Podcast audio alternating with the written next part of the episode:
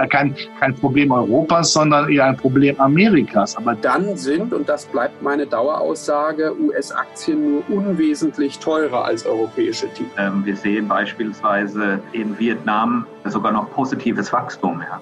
Insbesondere an die Wahlen in den USA, die natürlich auch für die eine oder andere Überraschung. Das ist ja nach wie vor von Banken. Wir selber investieren nicht direkt in Unternehmen. Also wir sind kein Private Equity Investor, der wirklich in Direktbeteiligung rein.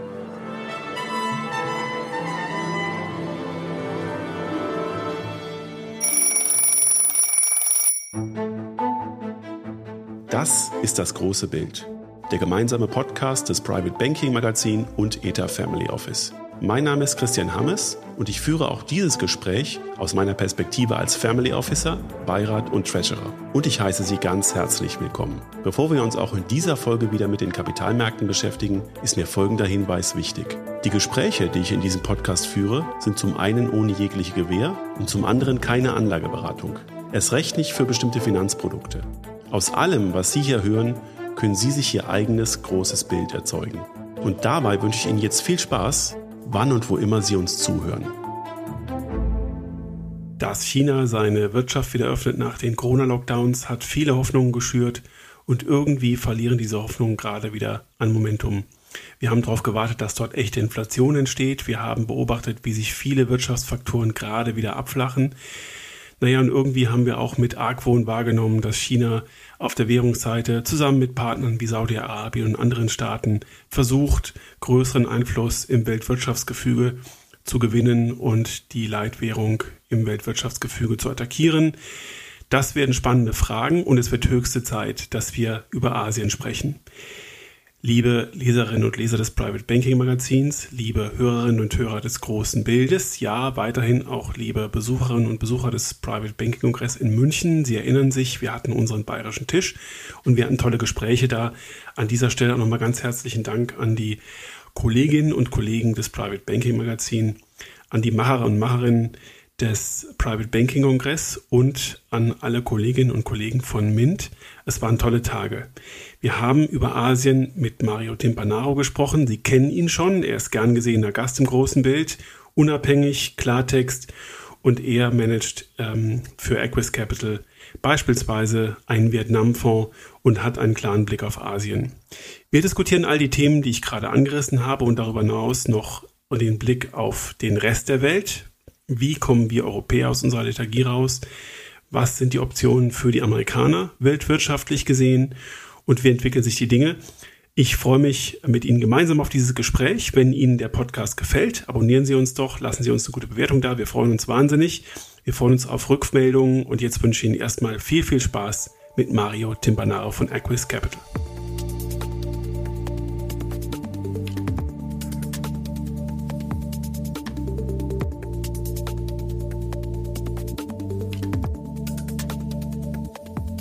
Zum zweiten Mal im großen Bild freue ich mich, auf dem Private Banking Kongress in München Mario Timpanaro von Aquis Capital zu begrüßen. Herzlich willkommen.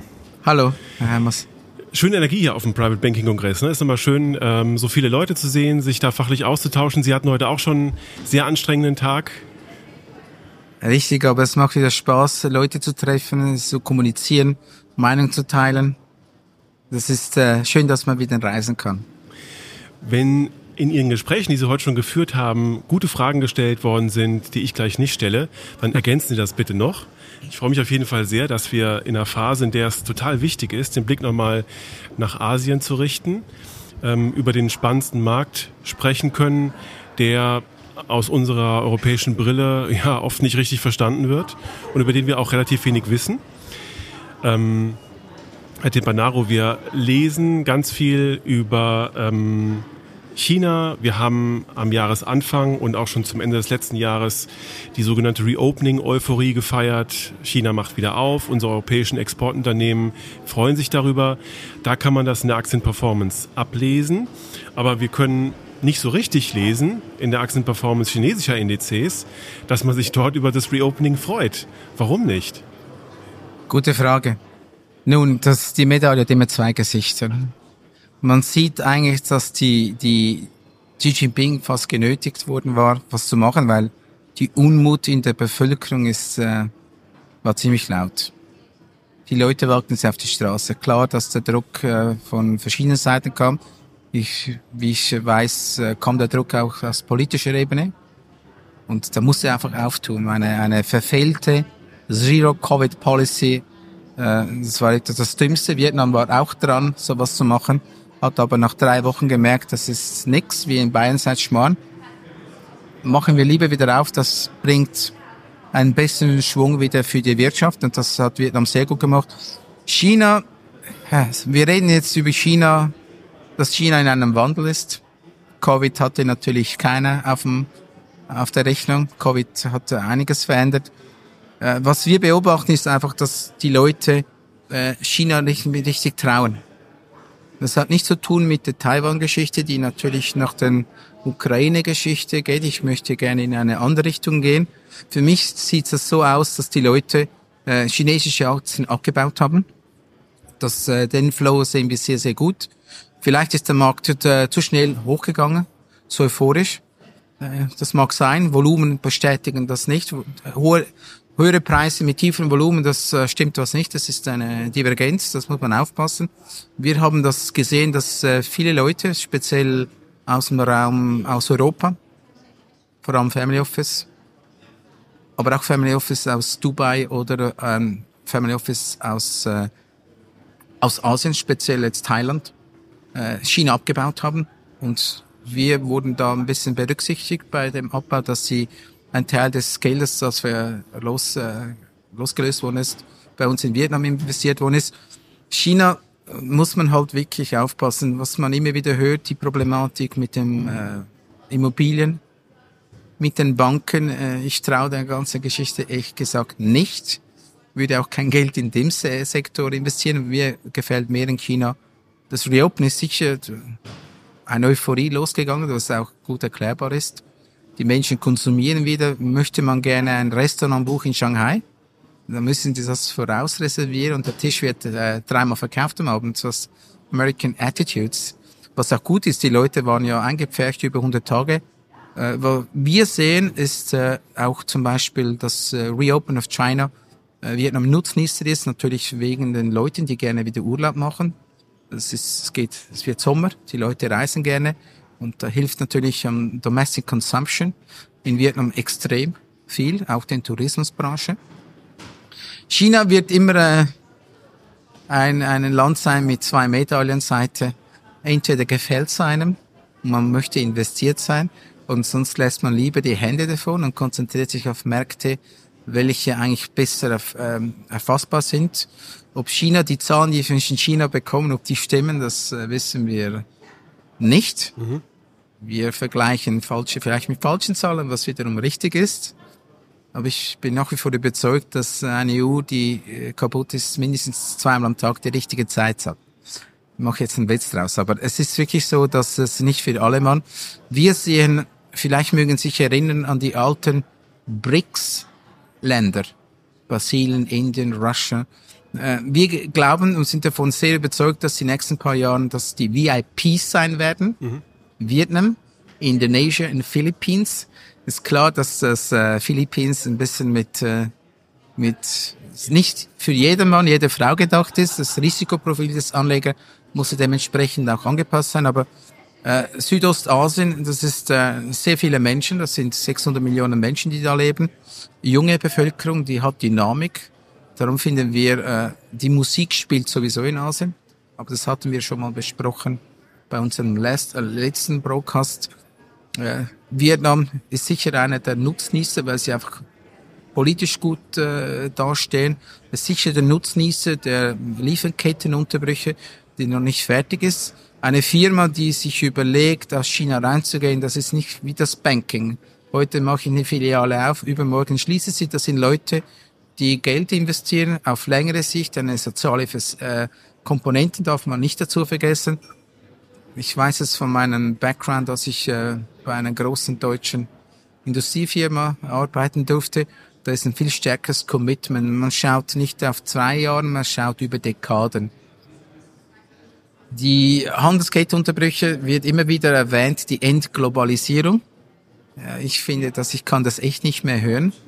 Glaube, die, die, die. Darf ich vielleicht kurz, bevor Unbedingt. wir, bevor wir die, Tour de Raison nochmal machen, ähm, äh, ein paar Fragen zu China stellen. Also äh, wenn wir die, die, das Reopening-Szenario in China mit dem europäischen und dem amerikanischen vergleichen, dann wäre jetzt eigentlich der nächste Schritt, dass wir da eine erhöhte Inflation sehen. Und dass alles das, was wir über China gedacht haben, dass die mit diesen höheren Inputkosten gar nicht zu kämpfen haben, ähm, gar nicht zum Tragen kommt.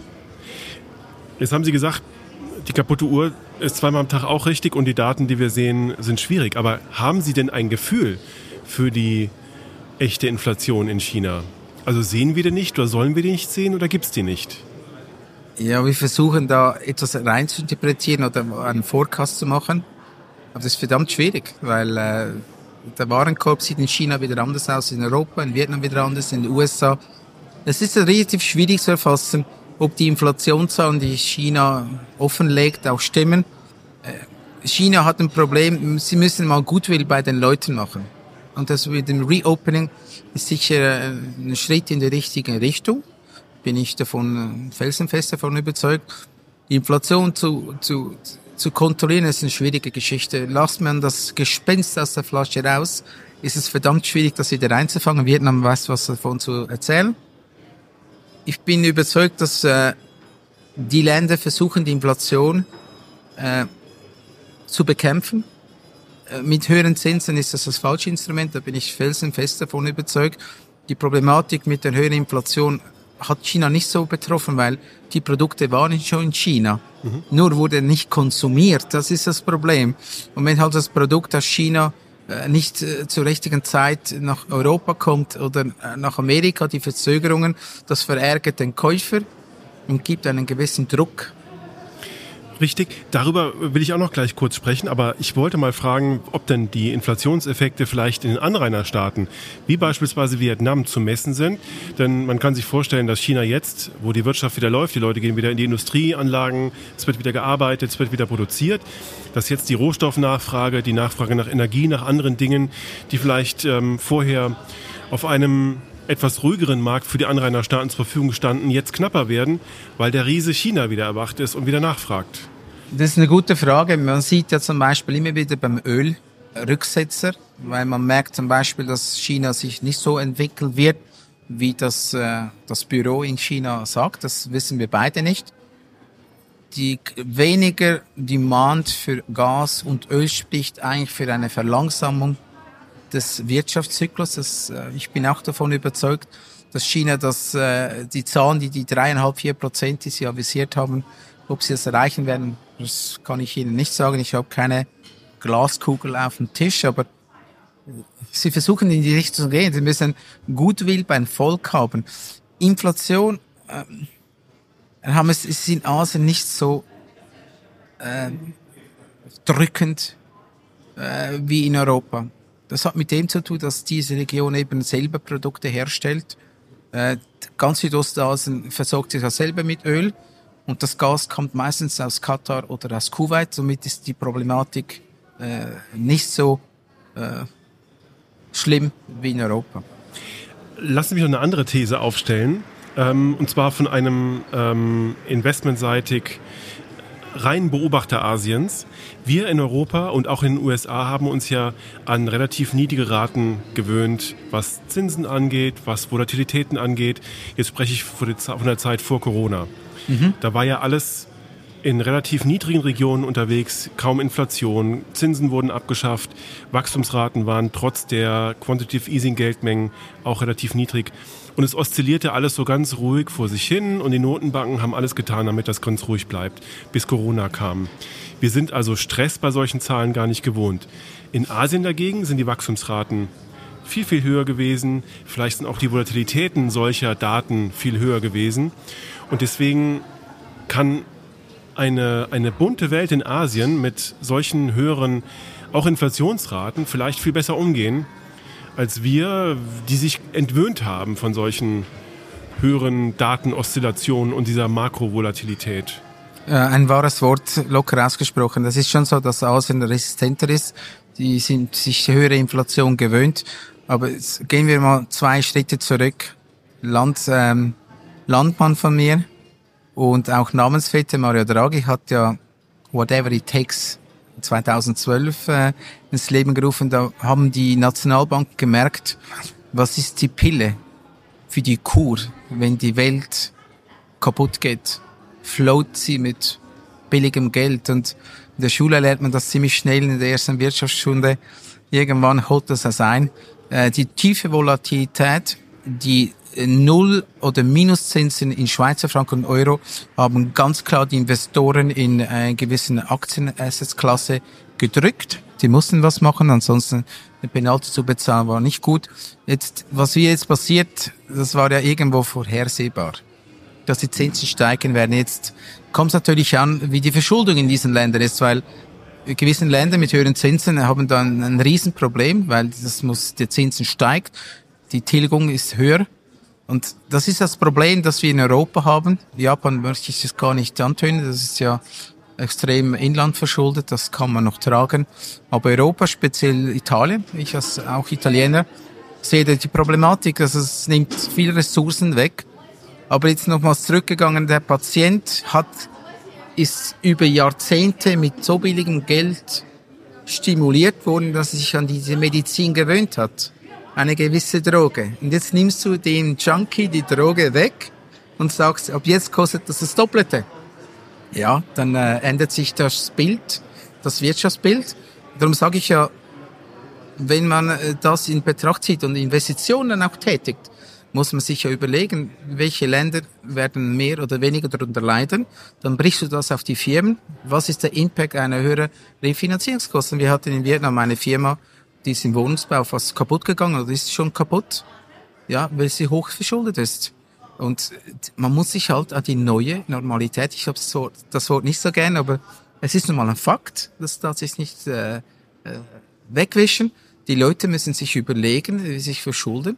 Äh, wir konnten lange ein Carry Trade machen mit, mit, mit dem äh, Japanese Yen, bis der Staat mal interveniert hat und da wurden viele auf dem falschen Fuß erwischt. Und solche Sachen sind nicht mehr so dass man es einfach äh, nimmt. Das Geld ist billig. Man kann machen, was man möchte. Das hat sich massiv verändert und die Leute müssen sich auch noch aufstellen. Und das bedingt auch äh, seine Hausaufgaben machen bei der äh, Allozierung äh, der Kapitale. Wo soll die Reise hingehen? Warum ist der US-Dollar schwach, obwohl der US-Dollar eigentlich die höchsten Zinsen zahlt? Vielleicht müssen wir überlegen, ja, wir sind die Amerikaner, denn die lieben Amerikaner verschuldet. Es ist, äh, es ist ein Thema, das äh, wahrscheinlich äh, konnte, könnte man da stundenlang drüber philosophieren. Ja, aber über die Schwäche des Dollars ähm, können wir mal gerade sprechen, weil das ja wirklich ein ganz äh, äh, wichtiges Thema ist, das ja jeden Investor in irgendeiner Form betrifft. Eine These aus der europäischen Brille gesprochen, dass der Dollar schwach ist, ähm, ist natürlich, dass die Zinsschere zwischen Europa und den USA jetzt mal zusammengegangen ist und dass eine, ein Rezessionsrisiko in den USA jetzt näher bei uns liegt als das europäische Rezessionsrisiko und dass es tatsächlich viele Indikatoren dafür gibt, die äh, zeigen, dass der Kapitalmarkt damit rechnet, dass die Notenbanken in den USA vielleicht schon dieses Jahr, vielleicht aber auch Anfang nächstes Jahr die Zinsen dort wieder senken werden. Ob das kommt oder nicht, wir wissen es nicht. Aber das ist ja eine Erklärung dafür, dass die Zinsschere nochmal enger zusammengeht und dass der Zinsvorteil ähm, der USA damit ähm, langsam schwindet. Und die zweite Kraft, die da zu wirken scheint, ist ähm, eine Operation Chinas im BRICS-Plus-System mit dem Versuch, Sie lächeln schon, die Frage haben Sie wahrscheinlich schon oft beantwortet, mit dem Versuch, Öl- und Rohstofftransaktionen außerhalb des Dollarraums zu faktorieren, ähm, nämlich lieber im Yuan. Und außerhalb des SWIFT-Systems, damit sich die BRICS-Plus-Staaten von den bösen Amerikanern unabhängig machen können. Die große Frage ist, ist das tatsächlich eine Kraft, die wir jetzt schon sehen? Ist das reine Psychologie oder spielt das gar keine Rolle und ist eigentlich nur ein Narrativ von Alarmisten?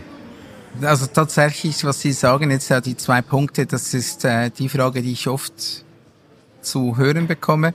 Nun, man schaut man sich ein bisschen die Amis an, den Treasury Bonds. Äh, die Kurve im Kurzen ist hoch und hinten tiefer, was eine Rezession eigentlich einpreist. Die Amerikaner sind so abhängig ihrer Fiskalpolitik, dass sie eigentlich alle Instrumente haben, eine Soft Landing hinzukriegen. Der schwächere Dollar ist für mich eine einzige Erklärung. Mainstream denkt, die Zinsen werden gesenkt. Das zeigt uns den zehnjährigen Bond an. Aber da bin ich jetzt ein bisschen, vielleicht polarisiere ich, mache mir eine eigene Überlegung. Nur zu. Dafür vielleicht äh, ist das ein Wishful Thinking, weil der Patient einfach wieder billiges Geld haben möchte. Und das ist sicher einer der Gründe, warum der US-Dollar eher äh, gegen die meisten Währungen an, an Wert verloren hat. Also ich, für mich ist das einfach zu einfach. Äh, ich bin da vorsichtig.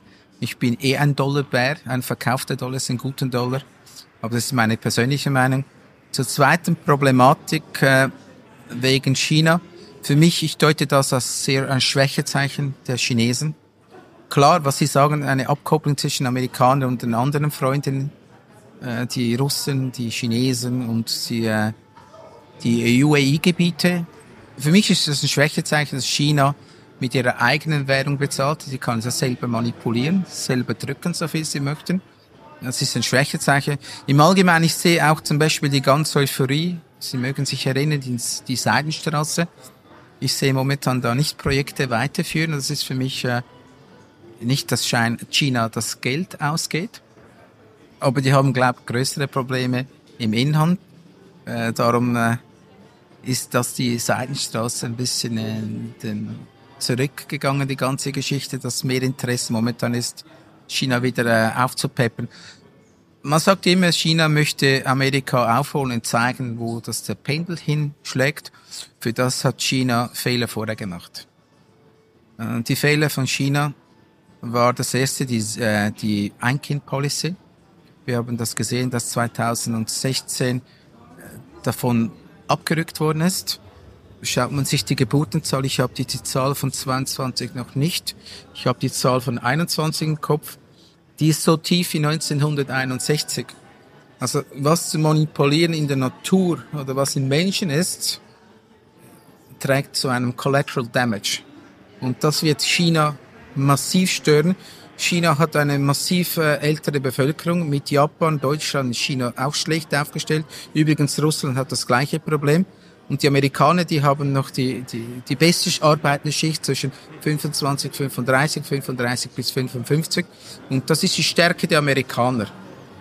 Aber es ist tatsächlich so, dass, das möchte ich mal ganz kurz aufgreifen, dass die Demografie ja im Gegensatz zu vielen ähm, äh, intuitiven Erwartungen in China ja wirklich richtig am Kippen ist und äh, dass die chinesische Bevölkerung wieder schrumpft. Das ist eine Tatsache, aber was wollen Sie jetzt dagegen machen? Es ist für eine chinesische Familie nicht attraktiv, mehrere Kinder zu haben. Schauen Sie, wenn das Kind heiratet, müssen Sie dem Kind eine Mitgift mitgeben von einer Wohnung. Die kostet eine Million etwa im Schnitt. Da arbeiten Vater und Mutter und die Großeltern schauen dem Kind. Wo führt das hin? Zur Armut, zur Überverschuldung, das wäre immer ein Thema dass die Chinesen überverschuldet sind, die Familien, mhm. Nehmen vielleicht ein bisschen äh, die Attitudes von den lieben Amerikanern, die auch sehr extrem überverschuldet sind. Auf Punkt zu leben war bequem, jetzt sind die Zinsen geändert. Und das wechselt, dass das Fußballspiel ändert. Man hat jetzt äh, einen anderen Ball. Und mit dem umzugehen, muss sich der Mensch erst daran gewöhnen. Der Mensch ist ein Wohnheitstier. Über längere Zeit, äh, korrigieren Sie mich, seit der Finanzkrise, 16, 17 Jahren, wurde der Patient die Droge billigen Zinsen schmackhaft gemacht. Und jetzt pendelt, dreht auf die andere Seite und das braucht Zeit, um sich neu zu positionieren. Das heißt, auch die Firmen müssen ja angucken, meine, die, alle die Zombies-Firmen im Tech-Bereich ganz speziell, die eigentlich gar nie Geld verdient haben, mit fremdem Geld äh, eigene Aktien zurückgekauft haben, ja, mach's gut. Ich meine, das ist eine Entwicklung, die der Markt selber bereinigt wird, die Zombie werden nicht überleben, das ist sakrosankt. Ja? Firmen, die ihre Hausaufgaben nicht gemacht haben, werden jetzt in den nächsten paar Jahren ziemlich unter die Räder kommen. Ähm, die Faktorierung von Rohstoffen und Öltrades in Yuan ist ja nicht eine einseitige Sache Chinas, da müssen ja Partner da sein, die da mitmachen und die auch schon bereitwillig sagen, jawohl, ähm, wir, wir stellen uns gerne bei dieser BRICS Development Bank unter und äh, wollen das auch.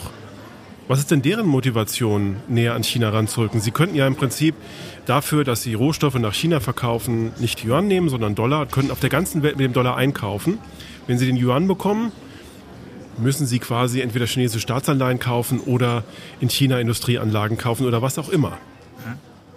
Ist eine berechtigte Frage. Ich weiß nicht, was die Araber mit dem Yuan oder Renminbi machen. Das ist dann ihr Problem, ihr Risk Management, wie sie es loswerden. Aber wir wissen auch, dass, äh, das sprechen wir ja schon lange drüber, wenn das Öl aufhört zu existieren. Ich sehe einfach, dass die Autos weniger Öl brauchen, weniger Benzin, also Benzin wird gespart, äh, alternative Anlagen sind da, Elektro, das ist für mich nicht die Endlösung. Das ist eine Übergangszeit auch für die Autokonzerne, äh, weniger zu bezahlen für die CO2-Zertifikate. Die Welt ist eine Veränderung, aber das gute wir weil haben, dass die Endlösung Wasserstoff ist, das ist sakrosankt, viel zu früh. Da hat natürlich die Ölindustrie nichts viel davon. Das ist nicht so amused ja. für diese Entwicklung. Das äh, müssen sie dagegen stellen. Ich meine, dass Saudi-Arabien so ein konservatives Land sich öffnen möchte, ein kleines zweites Dubai, das ist, finde ich, für Schwachsinn.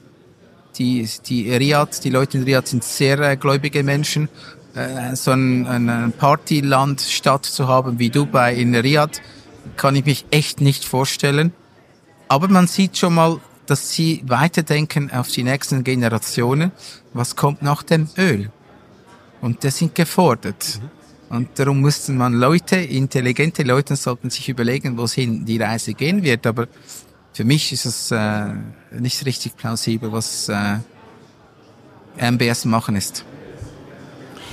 Dann schauen wir nochmal zurück ähm, nach China und auf die Idee für einen europäischen Investor in Asien zu investieren. Und viele Investoren, Sie haben es angetönt, ähm, haben gesehen, dass die Kommunikation und die Schritte der chinesischen Regierung äh, sehr viel Wendepunkte gezeigt haben die letzten Monate. Ähm, ich erinnere nochmal an den Parteikongress. Ähm, danach äh, war die äh, Tonart sehr amerikafreundlich und sehr auf Zusammenarbeit bedacht. Das hat sich jetzt wieder schlagartig geändert. Und das kann ja wieder mal ein paar Mal in die eine oder andere Richtung gehen. Ähm, und das politische Risiko, wie Sie es gesagt haben, wird jetzt vielen zu hoch. Jetzt wissen wir aber und hören das jeden Tag, das Wachstum, das nachhaltig auf der Welt stattfindet, das wird in Asien stattfinden. Und kann ich jetzt als Investor wirklich von diesem Wachstum in irgendeiner Form profitieren, ohne China, indem ich beispielsweise in Staaten wie Vietnam investiere? Oder kann ich das in einem Mix machen, in dem ich China weniger würdige, als das jetzt in den Indizes und im Gesamtgewicht Chinas in dieser Region abgebildet wird? guter Punkt. Meine China selber hat gemerkt, dass sie so nicht weitermachen können. Die Qualität des GDP-Wachstums, das wurde auf Pump Up the Volume, auf Teufel komm raus. Die Natur wurde mit Füßen getreten. Das haben die Chinesen gemerkt, dass es ein Eigentor war. Jetzt versuchen sie, das ganze Schiff zu drehen, aber bis sie ein Luxusleine gedreht haben, gebremst haben, das braucht eine Wenigkeit. China ist stark auf dem ESG-Teil, äh, nachhaltig zu investieren. Dahin gehen die Bemühungen, das sehen wir, aber ist meilenweit entfernt von anderen Lein äh, Ländern. Äh, was ich in, äh, zum Beispiel, Sie haben Vietnam genannt. Vietnam ist der Asienmeister von erneuerbarer Energie. Warum? Es ist das erste Mal haben sie sich frühzeitig entschieden, nicht nuklear zu gehen. Aber schauen Sie mal Vietnam, das, die, die, die Topografie des Landes an. Es hat auf der rechten Seite äh, im Osten es Küste. Mit der Höhe des Meeresspiegels ist das Problem eigentlich schon erklärt. Also wird extrem viel investiert in äh, Wind und vor allem Sonne, da hat es genügend. Wasser ein bisschen weniger, das wird unseres Erachtens abnehmen. Aber das Land versucht das Wachstum, das qualitative Wachstum anders zu gestalten als China. Vietnam schaut China vielleicht gewissen Sachen ab, ja, sicher, aber macht es besser. Und das Commitment der Regierung, die sind sehr stark committed, in diesem Bereich zu investieren nach alternativen Anlagen. Und das haben wir in Europa tunlichst äh, verpasst. Ich meine, nach Fukushima äh, ich kann es echt nicht mehr hören. Mhm. Alle raus aus der Nuklearenergie, obwohl das eigentlich die sauberste ist, meiner Meinung nach mit dem gewissen Problematik, wo tust du äh, die, die, die Abfälle hin. Das ist ein Problem, das ist nicht gelöst. Das haben, die Menschheit konnte es nie lösen. Aber das ist äh, genau das. Äh, es ist selbstverständlich, du kommst nach Hause, die Klimaanlage geht, du drückst auf den Lichtschalter, Licht ist da. Wir Europäer haben jetzt was gelernt, dass die Regierung, nicht nur die Schweizer Regierung, auch die Bundesregierung in Deutschland hat die Leute gebeten, ein bisschen mehr aufzupassen. Äh, und das, äh, das ist wichtig. Jetzt gehen wir aus dem Nuklear raus. Andere Länder bauen sie auf, interessanterweise, wie in Europa. Aber das hat auch mit der Politik zu tun, wie opportunistisch die, die Parteien schnell Meinung wechseln können. Speziell hier in Deutschland verfolge ich ja sehr genau aus der Schweiz. Ja, und das ist halt, äh, ich würde nicht sagen, es ist ein bisschen weird, wie der Engländer sagen würde. Es ist verkehrte Politik. Mhm äh, nicht weitsichtig, raus aus der Nuklear und nichts zu unternehmen, um Liquid Gas, was auch nicht unbedingt ESG compliant ist, aber es ist eine gute Alternative, die Kohle abzubauen. Nein, man fährt die Kohle wieder hoch. Man verpasst äh, Wind- und Sonnenenergie zu produzieren und äh, naja, das liegt daran, einfach dass, schlecht. Das liegt daran, dass wir im schönen Bayern keine Windkrafträder wollen. Ja. Das würde ja die ganze Landschaft verschandeln. Man muss schon Prioritäten setzen. Er hat was. Und es dann wollen wir auch keine Starkstromleitungen von Norddeutschland nach Süddeutschland. Das wäre auch nicht gut für die Landschaft. Aber gleichzeitig wollen Sie ein Elektroauto laden. Ja, der Strom kommt Ihre aus Klimaanlage. ja, eben, das kommt. Das ist aber genau die Perception, die Wahrnehmung der Leute. Das ist selbstverständlich. Wir leben in einer Gesellschaft, wo alles, ja, man kann es brauchen. Man funktioniert. Wenn man ein Millennium-Kind das fragt, das sagt, was kommst du mit was für dummen Argumenten? Das ist einfach da, woher es kommt. Aber ich bin überzeugt, dass jetzt die, die jüngere Generation, die, die 15- bis 20-Jährigen, damit viel, äh, viel sensitiver umgehen. Und das ist gut so. Aber es braucht halt auch die Politik. Die Politik muss den Weg ebnen, die Sicherheit für Energie zu gewährleisten. Wenn, wenn ich schaue, Bayer braucht, wenn ich das richtig im Kopf habe, 20 Prozent des Gasbedarfs in ganz Deutschland. Da wurde sogar laut darüber gedacht, den Freitag nicht zu arbeiten, um Gas äh, zu, zu sparen. Jetzt hatten wir einen milden Winter, sind mit einem, nö, würde mal sagen, nicht mal blauen Auge davongekommen. Wir wissen nicht, wie lange das, äh, der Krieg äh, in Europa wütet und das ist sicher einer der wichtigsten Faktoren, wie lange das, äh, das, das der Konflikt gehen wird. Ich glaube, das wird noch uns länger beschäftigen und damit wird sich die Öl- und Gaspreise sicher weiter auf dem hohen Niveau bleiben, wo sie korrigiert haben, Gott sei Dank. Aber wir wissen nicht, wie der Winter 23, 24 wird und für das braucht es ein starkes Commitment von den Regierungen, in eine Richtung zu gehen, aber dann nicht so langsam, langsam. Das braucht Energie. Energie braucht die Menschheit. Ohne geht's nicht, aber da muss investiert werden in die richtigen Projekte. Gehen wir mal zurück nach Asien. Ähm, wie wird denn da Politik gemacht? Also natürlich haben wir da andere politische Systeme und gefühlt ähm, wissen wir ja aus der europäischen Brille immer ganz genau, was wir gut, was wir schlecht finden. Ähm, wir sagen das doch mal ganz klar. Völlig egal, ob uns das zusteht oder nicht. Aber auch da muss ja in Nachhaltigkeit investiert werden. Als wir das letzte Mal über Vietnam gesprochen haben, haben Sie angeführt, dass Sie tatsächlich schon mit ESG-Kriterien arbeiten und für uns Europäer ist es total schwer vorstellbar, dass sie mit so glasklaren ESG-Kriterien eine Bilanz durchmessen können und sich Informationen besorgen können von vietnamesischen Unternehmen. Aber wir sind da weiterhin auf einem Weg der stärkeren Transparenz und der, der ähm, besseren Umsetzbarkeit von ESG-Kriterien? Ja, das ist äh, eine sehr gute Frage. Aber schauen Sie mal, als wir 2013 anfingen, wir wollten da einen Abdruck hinterlassen. Das ist äh, Lumen Vietnam ist mein Baby. Und für die Zukunft muss ich was machen, was anders ist als Mainstream. Zu der Zeit hat gar keiner richtig verstanden, was wir damit eigentlich wollten. Heute sehen wir 180 Grad eine andere Kehre. Man übertreibt, zum Teil heuchlerisch. Äh, einfach ein schönes grünes ESG, aber drin ist dann nix. Für mich ist es äh, eine Sache, jetzt auf Firmenebene runtergebrochen, als Firma, wenn Sie ESG in Ihrer Firma Kultur haben möchten, müssen Sie ja erst einmal Geld investieren. Das heißt, Sie müssen genug Geld, Cashflow generieren können und Profit, welches dann für Investment, für alternative Abläufe, Produkte, Entwässerung, Wiedernutzung von Wasser, Sonne und Wind, das ist das eine. Aber schauen Sie doch mal, was in Europa passiert. Macht eine Firma das freiwillig, kriegt sie für uns eine höhere Bewertung, weil die Firma hat bereits Geld investiert. Passiert das, was in Europa passiert, dass dann der Regulator kommt und sagt, bis 2030 muss es haben, dann wirst du schwimmen, weil du die Kultur nicht aufgebaut hast über Jahre, wenn nicht Jahrzehnte. Der Wechsel von nicht ESG zu ESG, was unser Verständnis nachgeht, äh, wird dir das x-fache kosten. Aber die Politiker schießen einfach mal und stellen äh, ESG-Regeln auf, welche ich einfach lächerlich finde. Und wie die Politik, ich habe es vorher erwähnt, äh, plötzlich ist, und das habe ich in Februar 2020 gelesen, Februar, März, dass die Nuklear wieder Taxonomie-compliant sein sollte. Wie heuchlerisch ist mhm. denn das? Das müsste uns zu denken geben. Ja. ESG ist ein, ein, ein, ein Frame, welcher noch nicht richtig definiert ist.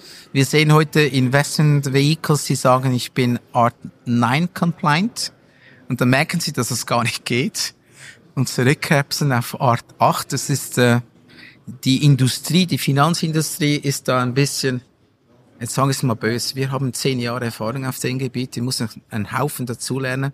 Die ist zu, äh, zu einfach gesagt, wie soll ich das sagen? Die glauben, das kann man über Nacht implementieren. Nein, das braucht Zeit, um den richtigen Weg zu gehen.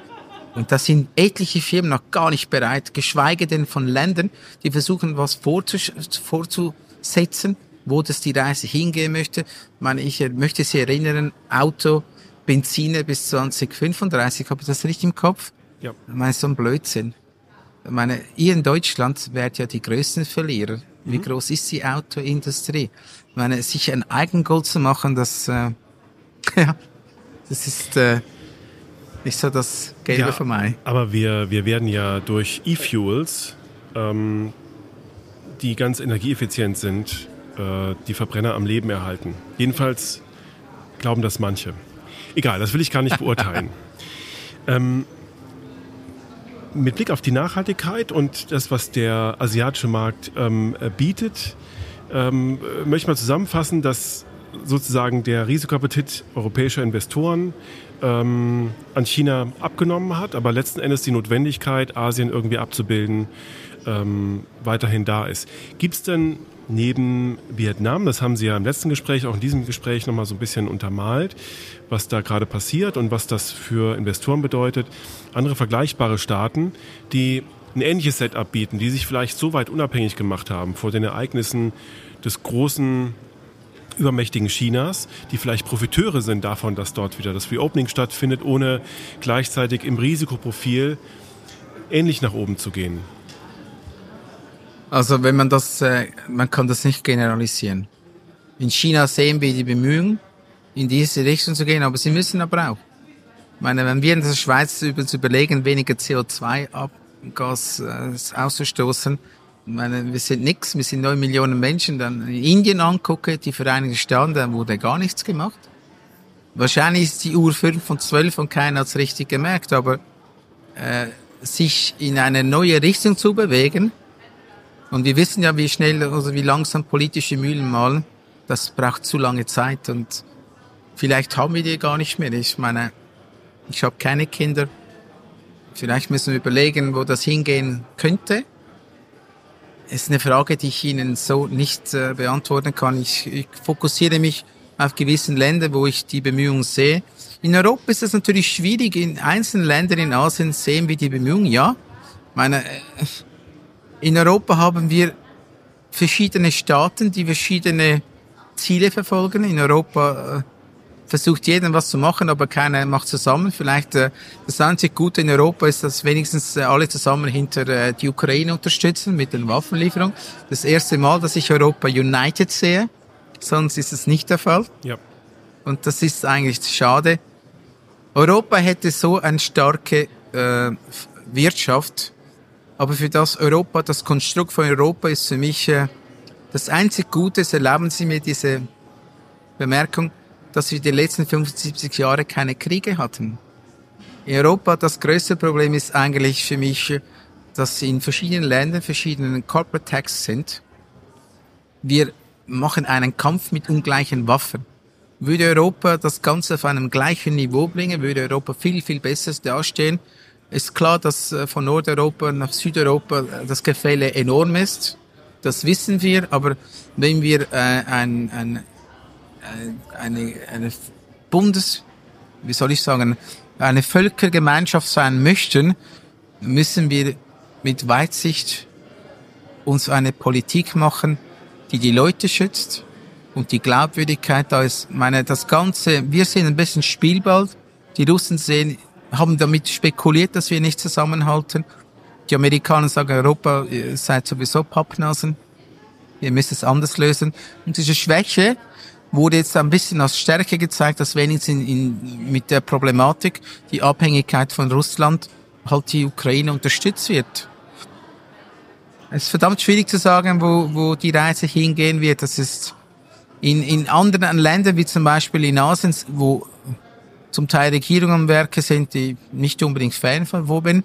Aber wenigstens tun die was, weil die können was machen, die haben ein eigenes Land. In Europa sind ein Bund von verschiedenen Ländern und das ist halt von der Mentalität halt die große, große Problematik. Das wird sich von heute auf morgen leider nicht so schnell ändern. Das ist meine größte Befürchtung. Mhm. Apropos schnelle Änderung, gibt es welcher Schock würde über Ihrem Anlagespektrum, wenn wir das jetzt mal auf den asiatischen Markt beziehen, dominant sein? Was, was kann passieren? Also wir sprechen ja fast täglich in Deutschland darüber, was passieren würde, wenn China nach Taiwan greift. Das ist vielleicht eine Möglichkeit. Gibt es andere Schocks, andere Ereignisse, die realistisch sind, die man in irgendeiner Form auf dem Risikoradar haben muss? Ja, Risiko, wenn man ein, ein Investment macht, ist das erste, wie komme ich raus? Was sind die Risikofaktoren, die diese Story äh, stören könnten.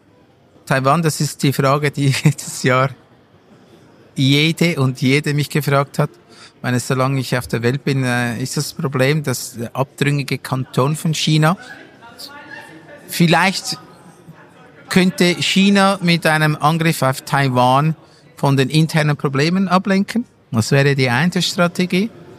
Denke Darf ich mal kurz, kurz fragen, ob Sie wissen, ob Taiwan geografisch, nicht die Menschen, die auf Taiwan sind seit Mitte des letzten Jahrhunderts oder Anfang des letzten Jahrhunderts, aber dass die Region, die Insel, mal Teil von Festlandchina waren oder war da nicht, bevor die Festlandchinesen nach Taiwan geflohen sind, so einige indigene Völker, die mit Festlandchina gar nichts zu tun hatten? Also so gut kenne ich mich ehrlich gesagt in die Aber Historie der Geschichte von Taiwan nicht. Geografisch wäre eine, also von ja. einer Rückkühlung konnte ja gar keine Rede sein, wenn das der Fall wäre. Aber schauen Sie mal, Taiwan hat Kernkompetenzen im Semiconductors. Vielleicht haben Sie das gesehen, Intel baut eine neue Fabrik in den USA. Das ist die Entglobalisierung. Nein, das ist, sie wollen einfach ihr Produkt dann haben, wenn sie es brauchen. Und äh, da gehen auch die Amerikaner einen höheren Preis ein. Aber die möchten die Lieferkettenunterbrüche nicht haben, weil das hatte den größeren wirtschaftlichen Schaden, als die 10, 15 Prozent mehr zu bezahlen. Was ist das kleinere Übel? Also ich, äh, ich glaube nicht, dass Taiwan, also dass China unmittelbar jetzt was machen wird. In die Zukunft, ich habe keine Kristallkugel auf dem Tisch, könnte mir aber schon vorstellen, dass da irgendwann was passiert. Ich möchte das Tunis nicht vergleichen mit Hongkong, das ist eine komplett andere Geschichte. Das war ein Handover von den, Ameri äh, von den äh, Briten 1997, das war auch gut so. Äh, Hongkong ist immer noch ein, äh, hat eine spezielle Stellung in China. China wird sich wahrscheinlich auch immer mehr verändern. gegenüber Hongkong, das ist ja klar. Aber die Headwings, was mir am meisten Angst macht, ist äh, der Herr Putin. Mit dem wird sich wahrscheinlich keiner mehr auf den Tisch setzen möchten. Die Glaubwürdigkeit ist weg. Er hat nur noch die Achse mit China. Wie kommt das der Nummer raus, ist meine erste Frage. Und darauf habe ich verschiedene Thesen, die ich eigentlich nicht gerne jetzt hier mit Ihnen teilen möchte.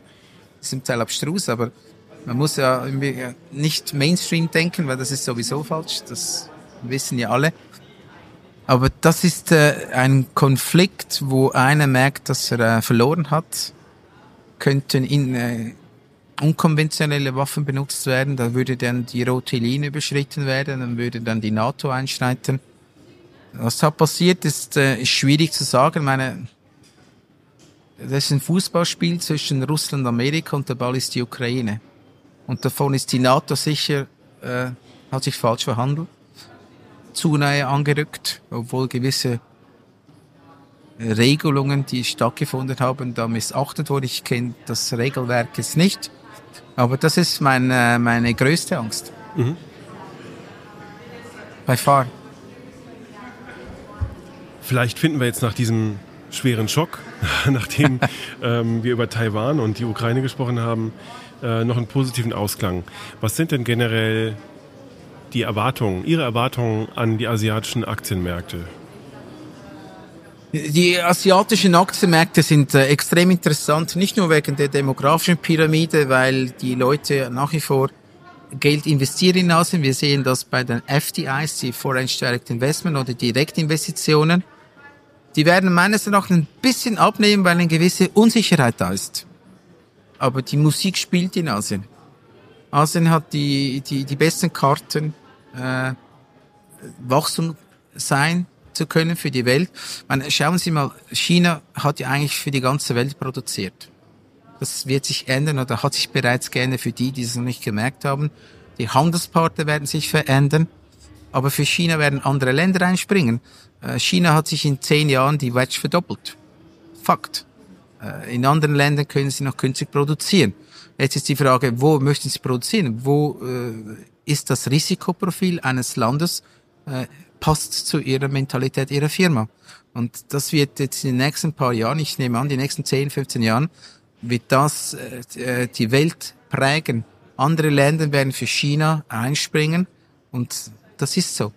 Aber auch diese Länder werden eines Tages wieder teurer werden. Äh, sie werden kaum ein Print-T-Shirt in Vietnam herstellen.